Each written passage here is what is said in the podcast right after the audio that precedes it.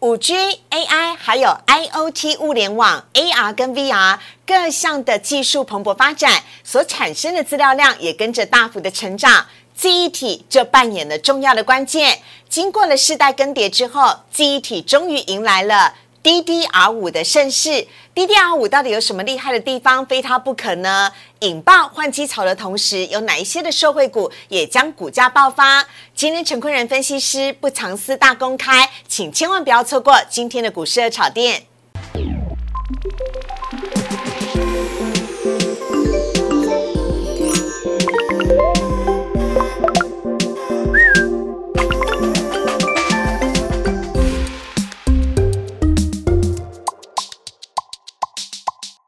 股市爱炒店标股在里面，大家好，我是主持人施伟。今天下雨，而且台股下跌，如果你心情有点闷的话，没关系，我们有大仁哥陈坤仁分析师来鼓励我们。来，欢迎陈坤仁分析师，大仁哥你好。四位好，各位投资朋友大家好，大人哥，嗨嗨，今天怎么杀尾盘啊？而且每次都被你说中了耶！台积电真的是拿来当控盘的工具，就它就是这样子啊，因为它真的非常非常棒啊，可是它就真的真的对被拿来当做是控盘的工具。那行情怎样？我们等下来做看说明。OK，好啊，我们来看一下今天的主题部分呢。今天要告诉大家了，台股的加权指数没涨没关系哦，因为。贵买指数续创新高了，非常的恭喜。另外呢，在低呃今天呢的大盘当中哦，低轨道卫星还有网通股当道。等会呢，请大人哥来帮大家解析。另外，大人哥今天带来专题要来告诉你。最新规格的 DDR 五的记忆体将在元宇宙的时代扮演非常重要的关键角色，而这一波的换机潮呢，将会引爆股价新的高潮吗？等会陈坤仁分析师帮你做完整的专题报道。来看一下今天台股的部分啊，上个礼拜五的美股呢是收涨的，所以呢，让今天台股一开盘一开盘呢也大涨了一百五十多点，只可惜呢，在最后呢，因为今天呢台积电。联电以及呢大力光哦，通通都没有表现，尤其是大力光呢，跌幅还来到了百分之三，让今天的涨幅呢是开高走低，而且呢在最终尾盘的时候呢，台积电下拉了四块钱，所以今天呢最终是下跌了五十八点，跌幅是百分之零点三，收在了一万七千七百六十七点。比较可惜的是呢，今天是跌破了五日线，成交量呢则是稍微略缩，来到了两千八百二十六亿。好。这边要请教一下人哥了，呃，有点不止欠缺临门一脚，还有点觉得难过的感觉，因为盘面上不仅没有主流股来带领哦，包含我们大型的电子全指股呢，今天表现也不佳。人哥怎么解读呢？好，其实思伟已经帮大家讲到答案了，因为其实今天真的确实盘面没有主流股，嗯，那如果看到今天成交量的话，也只有两千八百二十六亿元而已，更少。是啊，那所以这个时间点如果要硬过的话，那。呃，搞呃，反正不是一个好事情啊。嗯。因为如果是真的要过的时候，应该要有主流，比方说像是半导体、电子族群，然后去做轮轮呃类股轮涨轮动的方式，让大盘去做创高。嗯。那可是这个时间点的话，不需要啊。嗯。因为这个时间点的话，就是大盘在这边去稍事休息。是。那比预期来说，可能是在年底封关的时候，再拉个指数，让它拉的红红红彤彤的，让大家过个那个封呃亮丽的封关。可是在这个时间点的话，其实拉中小型的族群，甚或是说我们是跟大家说过的。在年底的时候，会是一个内资为主的做账行情的这个时间点，所以我们可以看到今天的大盘交易指数，或者说最近的大盘交易指数遇到了万八这个关卡、这个压力区的时候啊，难免休息。嗯，可是我们可以看到另外一件事情是，贵买指数已经是领先了创高了。好，我们来看到贵买指数的部分呢，真的就像仁哥刚刚所讲的，今天呢在盘中创下了十四年来的高点，来到了两百三十二点一一，哎，没错，破破断新高哦。嗯，好啊，所以呢也。请仁哥来稍微帮我们讲一下，因为今天呢，贵买指数涨幅是百分之零点二五，成交量呢则是略微还是维持在九百五十六亿。但是它创了十四年来的波段新高，那您怎么看待贵买指数的部分？在中小型股当中，因为大型股休息了嘛，而且今天不止电子全指股休息，连航运股都休息了，包含了像是呃货柜的万海，今天是高档回档整理休息。另外呢，只有阳明稍微上涨，但是长荣是平盘，华航、长荣航都跌幅有到了百分之五啊。在这些的大型的电子股还有航运股都休息的时候，中小型股有没有哪一些是值得我们？留意的好，因为其实中小型股通常是以内资为去做主导的。嗯，那通常我们内资的话，年底大家可以关注的几个内资的方向，比方像是集团股，嗯，那集团做账会是这个时间点大家可以留意的方向。嗯，那另外的话，像是法人，那投信法人的话，也是在这个时间点比较积极的去做年底的做账行情。是。那另外一种的话就是主力了。嗯。那大家会发现说，其实最近这几天呢，有一些主力股或者说像一些题材股，嗯，或许没有所谓的基本面，但是做梦行情持续的进行中的话，嗯，那就会看到一些拉抬甚至飙涨的这样一个现象。嗯。所以今天可以看到一堆的这种就是那个低价的啦、中小的啦、题材的个股的话，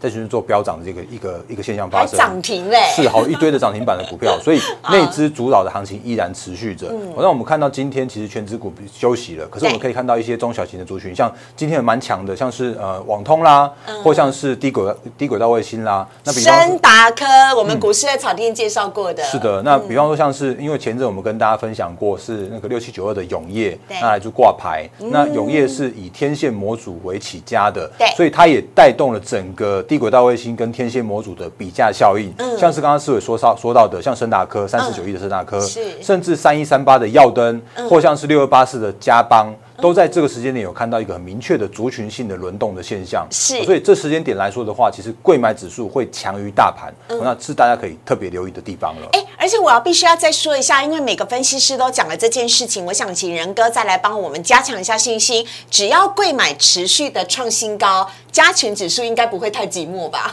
当这是 当然的，对。那应该是说这个时间点的话，因为资金只有一套而已，所以现在这个时间点的话，拉了中小型的指数，拉了贵买指数，所以难免全指股会去做休息。嗯，那可是就我们刚刚前面所说到的，如果那年底要去做一个量力封关的话，那全指股还会带领着月月底跟年底的这个指数上攻这个要角。嗯，好啊，同时呢也帮大家补充一下啊，像在记忆体当中呢，实权今天呢是涨停板的，等会呢仁哥也会来告诉大家记忆体族群当中有哪一些的标股。我们呢要来看到今天三大法人的部分了。今天三大法人呢是合计啊卖超了一百零二亿，外资零二卖卖超了九十亿，投信呢也卖超了七亿。外资买卖些什么呢？来看到外资呢今天买的哦，恭喜刚刚仁哥有讲到的，今天。涨停板的金宝跟飞鸿，这些呢都是外资今天大幅买超的个股，而且是涨停板的。还有中钢今天也是上涨的，阳明也是上涨的，还有大成钢麦子是卖了华航、联电、长荣航、友达跟星光金，今天都是在盘下表现。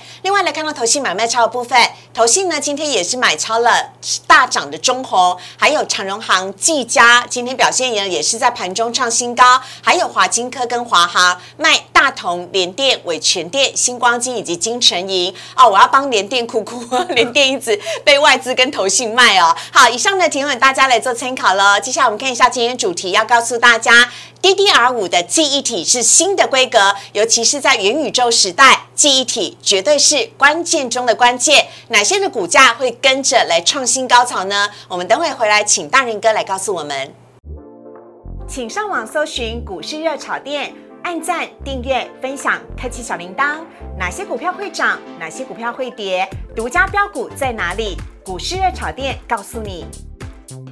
今年的外资报告到底可不可以信呢？外资一下看衰记忆体，说是记忆体的寒冬来了；一下又说哇，元宇宙呢非记忆体不可。那到底真相是什么？来看到今天主题要来告诉大家了：DDR 五记忆体将真的是元宇宙的关键时代吗？关键的部分吗？我们有请陈坤仁分析师来帮大家做分析。有请大人哥。好，那因为其实如果我们看整个电脑、PC 跟 NB 甚至伺服器的需求来说的话，嗯，今年确实是到几乎算是是一个历史的高点。那因为呃有一些数位转型的关系，所以让一些相关的需求在这个今年来去做一个蓬勃的发展。那可是有一个问题，就是说啊，那明年怎么办？嗯。那就就有一个杂音出来了，有包含像是 NB 啊、PC 啊，可能明年会一个呃从从高然后去做衰退的这样一个动作。哦。可是呢，其实并不然哦。嗯。我们来看一下下一页投影片。好。因为我们可以看到一个状况是在前一阵子，在呃七七八月的时候吧，那时候呢有一次外资报告，他喊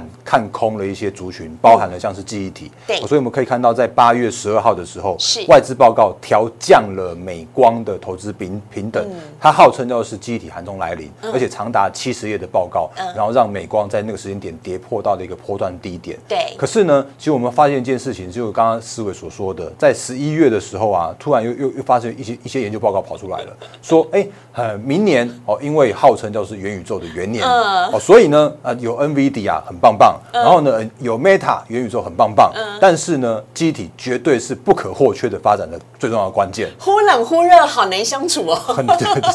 那可是如果我们再看一下，这其实就是一个外资就正在做一个叫做是追高或杀低的这样一个动作。甚或是说这时间点的话，我们可以看到前一阵子在十一月二十三号的时候，又出来一篇报告了，他真的是认错回补了，因为他说呢，包含像是 PC。包含伺服器跟手机的需求啊，正在改善，然后有机会去推升到明年的上半年的定价的这样一个策略。所以，我们如果回来到认真的看待所谓的今年最高，或者是说明年有没有办法持续再去做成长这样子一个角度来说的时候啊，我务实的坦白的说，或许今年真的是最高，嗯，那但是呢，其实明年并没有坏到哪里去，嗯，那为什么叫做是没有坏到哪里去的话，我们可以看到下一张投影片。好，这是二零二二年呢，包含了电脑、PC 还有 notebook 跟伺服器呢最新规格引爆了换机潮，有请仁哥。好，那因为其实包含了像是 CPU，甚至像是高速传输 IC，甚至像是机体，甚至像是作业系统哦，都在明年有全新的相关的规格的出来。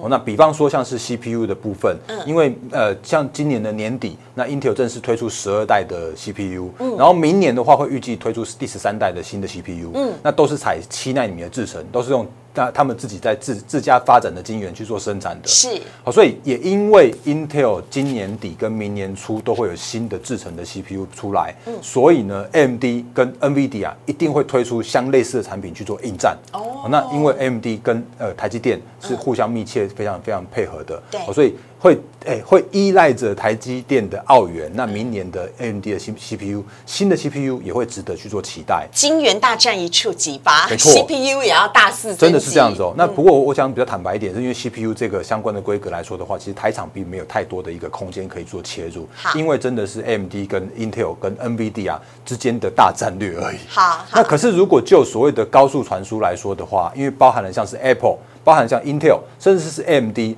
都会全新导入 U USB 四的这个全新的高传输、高速传输的新的规格。这市场可大了嘞。是的，所以嗯明年从从今年的 USB 三跳到明年的 USB 四，这个是从无到有的过程。是哦所以比方说像我们之前跟大家分享过的，像是微风电子啦，像是一些什么什么创维啦、翔硕这些，都会在明年有一个高成长性的这个高速传输的 IC 的换换呃换换机潮或者换新规格的这样的一个时代来临。嗯，那另外的话呢，像是记忆体也会随之升级，因为在新的 CPU，包含十二代跟十三代的 Intel 的 CPU，它都会从 DDR 四，然后升级提升到 DDR 五。对所以我们今天要跟大家分享的是 DDR 五的全新规格的记忆体升级之后的相关的受惠跟相关的供应链的部分。好，那包含了像是呃硬体部分来说的话有升级，那作业系统，呃微软的 Windows 十一也在这个时间点来去做推出，好所以可以预期来说的话，我刚刚前面说的，我很务实的说，今年一定是最高点。嗯，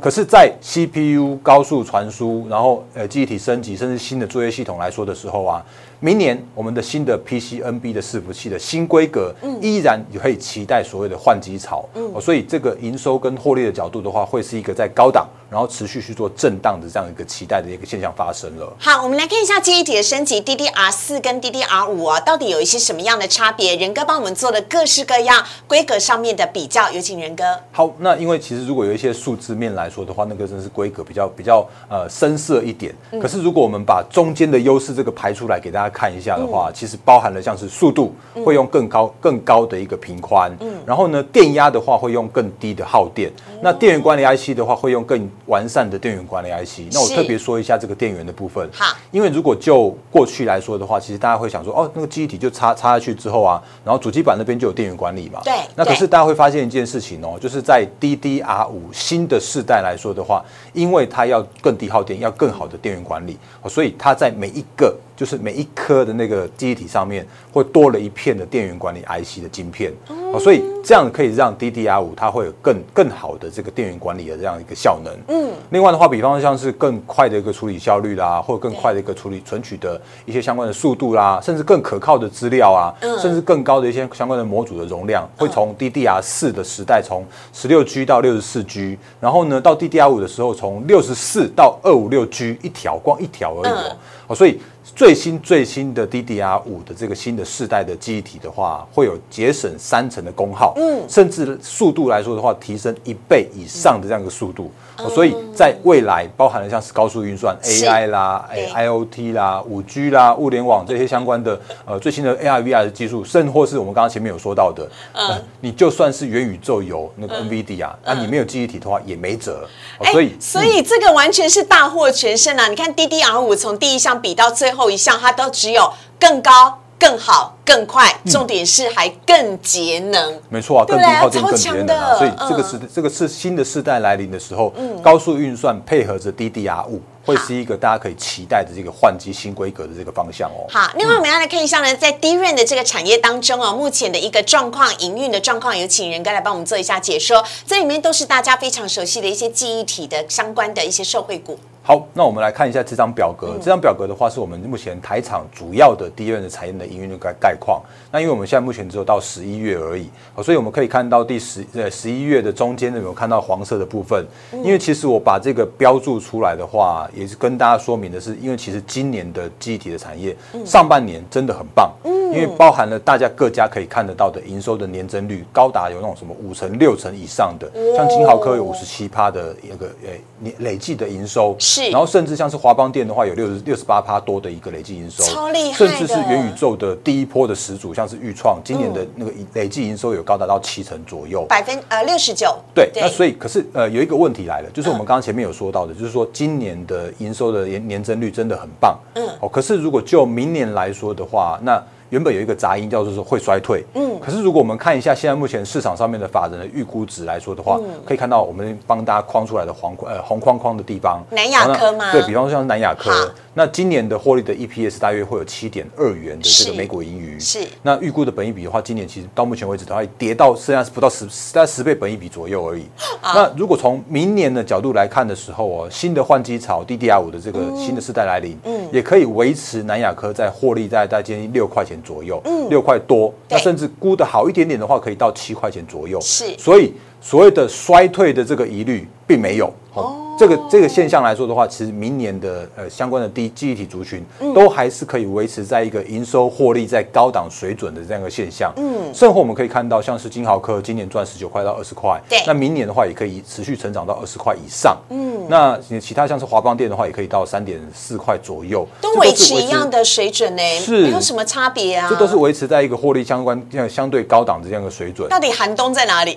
就是这样，所以我们看到外资就认错回补了啊，最高杀低就是一直在他们。以来的这样一个一个最大的特色。那为什么历程也要框起来？历程有什么样的特别？好，那历程的部分我们特别跟大家做说明哦，因为其实今年的历程它是封测的呃那机体封测的全球龙头，所以它今年的 EPS 很棒。可以到十一块多，嗯，那明年的话有持续成长，我可以持续成长到十二块多，对，这样的一个高成，呃，不能说高成长，应该说稳健的成长这样的动能。是，那机体的族群或者说机体封测的族群来说的时候啊，像包含像历程，那它其实也有配发很棒的现金股息，哇，所以如果以它今年配五块来说的话，这个时间点不到一百块的的股价水准，对，它其实一呃，殖利率有高达五趴多，所以历程也会是我们待会的五档个股。股里边帮大家去做精选的个股，那这档会是一档很棒很棒的定存概念股，有高值利率的电子股，而且是记忆体族群，那就不不差金融股哎。是啊，它它是它的殖利率甚至还比金融股来的更高。对啊，我正想要说下面这一句，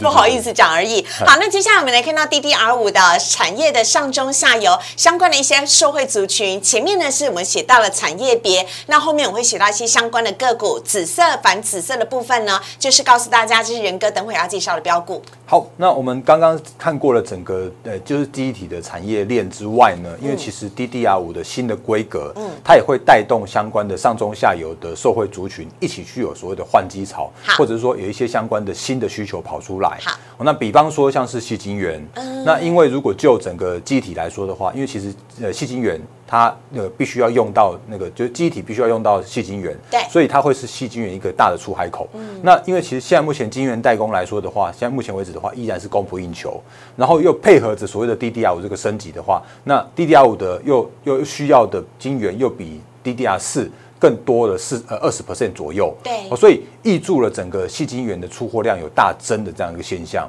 哦，所以包含了像是呃环球金啦，或像是台盛科啦，甚或像是合金，在明年的这个需求来说的话，会更加的一个爆发性的发展。好，所以这是细晶圆的部分。下一个我们讲到的是历史性的改变，电源管理 IC 的部分。没错，我们刚刚前面有说到的是电源管理 IC，嗯，那因为其实我们刚刚说说到是因为 DDR 四。的以前的时候啊，它的电源管理都是以主机板那边去做负责，嗯，所以 DDR 上面不需要有所谓的电源管理 IC。可是呢，在 DDR 五世代来说的话，因为它要有更好的管理功能，嗯，所以在 DDR 五的每一片的机体上面的模组上面的话。都会有一片的电源管理 IC，是。哦，所以呢，未来的电源管理 IC 会是一个更爆发性成长的这样子一个 IC 晶片的这个主要的部分。OK，所以包含了像是我们的股王系列，嗯，哦，那甚至像是联发科，它也有电源管理 IC 哦，不要以为它只有五 G 晶片而已。对，然后另外的话，像是六一三八的茂达，甚或像是八零八一的智新，还有三五八八的通家，因为他们都是电源管理 IC 很重要的指标的族群跟个股。嗯，所以未来的明年的 DDR 五。世代来说的话，他们也会是一个很棒的受惠的族群。而且只要电源管理 IC 哦，系力 KY 继续当股王，其他的个股应该就不会寂寞了，对不对？其实我觉得是帮大家讲到一个很棒的重点因为其实那个所谓的趋势成长，或者说股王，或者是千金股，在我们之前拍过的专题有跟大家做过说明，就是说股王的表现、千金股的表现，他们会拉高整个族群的比价空间。因为趋势成长的关系，因为股王的关系，因为千金的关系，也会让整个族群一起往上去做比价，往上去做带动这样的效应。嗯，所以电源管理器在明年来说的话，也是很重要的一个族群。好，赶快看下一个呢，只是连接器的部分。好，那连接器的部分的话，原因是因为其实 DDR 五的插槽的主流的制程会从旧式的 DDR 四以前的世代叫做是双列直插式的这个封装，嗯，然后升级为新的表面粘着的封装的技术，因为它需要更短的布线距离，嗯，因为它有一个更高的、更更高的效率，还有更低的那个讯号的衰减，哦，所以新的世代的这个表面粘着的这个技术来说的话，也会是新的世代的连接连接器。的这些相关的厂商受惠的这个部分，嗯，那如果以新的世代的连接器来说的话，大家可以留意的是三五三三的嘉泽，那这个我们之前在伺服器的那个时间点的时候跟大家分享过这两个股，对，然后另外的话是三二一七的优群，也都会是在新世代的连接器，因为它有得通过新的认证，嗯，所以在未来的这个新的 DDR 五世代来说的话，他们也都会是最直接的受惠跟个股跟族群。OK 哈，另外看到最后一个是 IC 载板的部分了。好，那 IC 载板其实我们也是说过很多很多次了，嗯，哦，那包含了像是新的晶片，说甚或是像是 DDR 五的这部分，因为它需要高速传输，需要存取效率，需要更低的延迟蓄率，更它需要更更好的先进的封装，哦，所以明年的南电、新兴、锦硕。也都是可以值得留意的受惠的族群跟方向。好，加快一下脚步，我们来看一下呢，接下来的大人哥帮大家挑选出来的精选的五档的受惠股，包含了刚刚我们所提到的群联、历程、茂达、合金以及优群，我们一档一档来看。首先呢，先来看到的是群联的部分。好，那因为其实我们刚刚前面有说到的是那个就是记忆体的族群，我们帮帮大家挑选两档个股。对，那因为记忆体而受惠的族群的话，我们帮大家分享三档个股。好，然后第一档个股的话是八二九九的群联，嗯，因为呃群联的话它是 Name Flash 的龙头。对，因为其实在目前我们可以看到是非常明确的是五 G 带动的 Name Flash 的需求成长。嗯，那群联它有一个很大的特色，是因为它跟一些相关的晶圆厂的一些相关的呃所谓的关系都非常好。啊，跟联电、美光的关系都很好。是的，前一阵子对，如果大家有看到新闻。的话，甚至大家有一个也有一个传闻是说，联电跟美光的和解，竟然是群联去做牵线的啦。他去当媒人，促 成人家的天作之合，所以也让他在前几天的时候呢，看到股价从四百二十五元大涨到四百五十元的那一根大红 K，就是那一天新闻出来的时候。对啊，然然后再往前看一下的话，竟然还有一个就是爆大量的那个，也就像是黑 K 的部分。对那那根黑 K 其实是因为它被剔出了 MSCI 的全球标准的指数哦。可是呢希望你那个时候没有把它卖掉。哎，没错，没错，没错，因为因为其实那个就是一次性的调整而已。嗯。那终究的话，回到所谓的基本面，那基本面的话，就是一个趋势成长的基本面。是。因为群联它除了就是 Name Flash 之外呢，它还导入了到像像高端啦、高速传输啦，嗯。甚或像是一些相关的车用的商品、车用的产品这部分，那它也有很好的这个晶圆厂的这个关系，是。所以可以让它的晶片产能不予匮乏。嗯，所以我们可以看到今年的呃群联的 EPS 大概四十几块吧，嗯。那明年一样可以维持这样一个高水准。好。所以如果以一档 IC 设计只有十出头倍的本益比来说的话，真的是非常非常便宜哦。好，另外下一档我们看到的是殖利率相当高的历程，历程的殖利率呢高达了百分之五点一七啊。来看一下历程的线图，好，那历程的线图来说的话，因为它跌破了一百块，嗯。那历程我讲的比较坦白一点，如果如果你要从历程上面可以赚到大波段的行情的话，拍谁不好意思，不可能。因为是定存股，因为它它？因为我只是把它挑 挑出来当做是一个定存股的，所以因为我想说大家还是有一些对有一些投资朋友们是喜欢定存、喜欢高值率的个股。那历程它很棒，因为它今年赚十二呃十一块多，然后明年可以成长到十二块多，因为它是全球的前五大封测，甚至它是全球最大的记忆体的封测的龙头。那订单能进度可以到明年上半年，然后它是一档非常具有高值率的代表性的呃封测的族群，所以在它身上你可以拥有很棒的定存，很定存概念、高值率概念。那所以这是我们分享历程给大家的主要的原因了。好，下一档标股呢，这是十一月中旬以来涨不停的茂达。我茂达其实最近是高档整理，但它前阵子的涨幅其实蛮大的耶。是的，那因为其实茂达它的原本它是做电源管理 IC，它是做马达风扇 IC 的，可是因为它有切入到最新的 Intel 跟 In 呃跟 AMD 的新平台，嗯，那我们刚刚前面有说到的，因为 Intel 跟 AMD 的新平台都提升到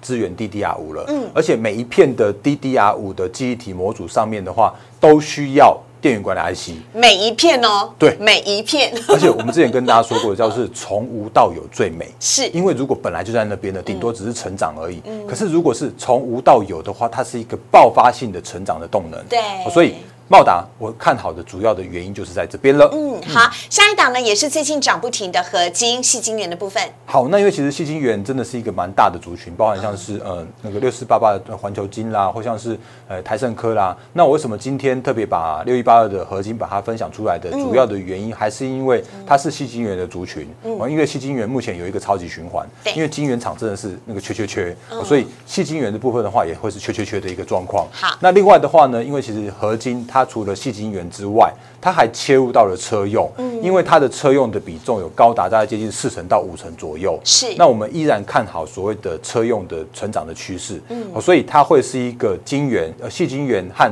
车用双引擎在明年二零二二年能够持续成长的一个主要动能的来源。嗯，好，最后一档呢则是优群。好，那优群的部分的话，我们刚刚前面有说到的是 DDR 五的连接器，嗯，因为它改成是 A 呃 SMT 的制程，嗯，那它具备了客户的认证，而且具备了所谓的品质的绝对优势，嗯，那在这时间点来说的话，它有积极扩扩产跟扩厂，那扩产新产的新产能来说的话，在明年的下半年会来去做开出，嗯，好，所以虽然看起来好像最近这优群有一个比较大幅的飙升这样的行情，对，那如果有机会的话十二月开始，是的，那大家可以看到一下的话，其实是这个时间点是因为投信是做积极的布局，做积极的进场，哦，所以在这时间点来说的话，它会是一个投信在年底做账的一个很很重要的一个个股。那即使是在年底的做账之后，它明年的这个成长动能也都是大家可以去做期待的这个方向。OK，双题材耶，哈。最后呢，我们来看到这五档的标股啊，群联、历程、茂达、合金跟优群。大人哥最后是不是给我们一点综合性建议？好，那如果要要稳一点的话，当然就是挑历程喽。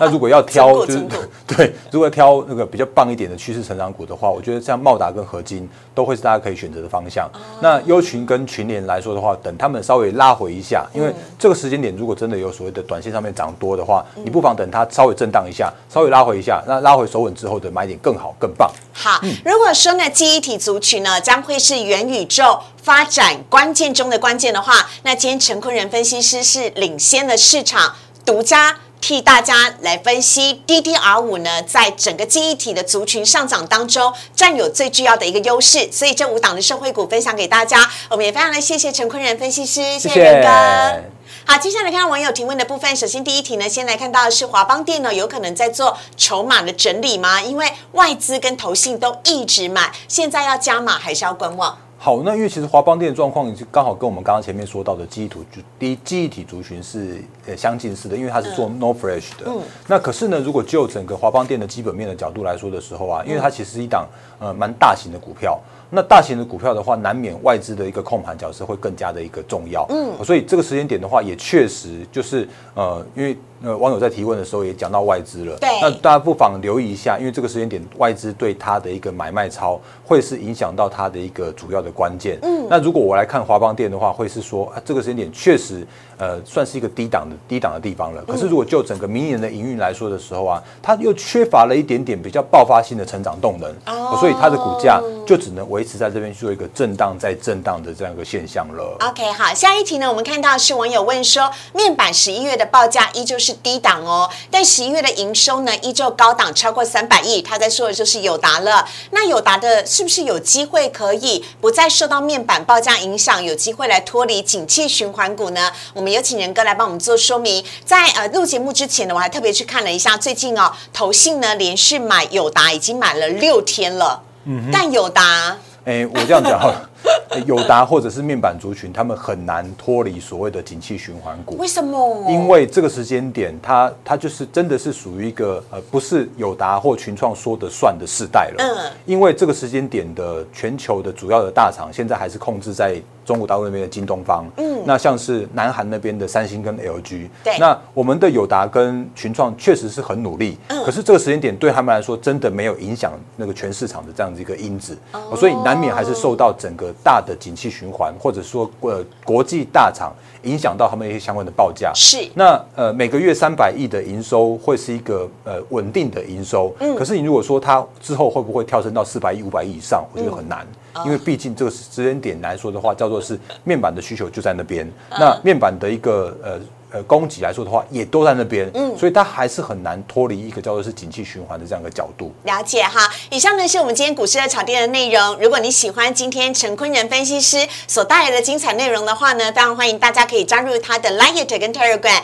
仁哥有很多标股的讯息，每天早上七点钟呢都有台股的盘前解析哦，非常欢迎大家呢都可以来跟仁哥做交流跟互动，赶快加入大仁哥的 Line 跟 Telegram 哦。同时呢，我们在今天节目当中呢，如果你喜欢我们的内容啊。礼拜一到礼拜五的晚上九点半，股市的炒店都在 YouTube 首播，非常欢迎大家可以按赞、订阅、分享以及开启小铃铛。我们在今天节目中也谢谢仁哥，谢谢，谢谢，拜拜。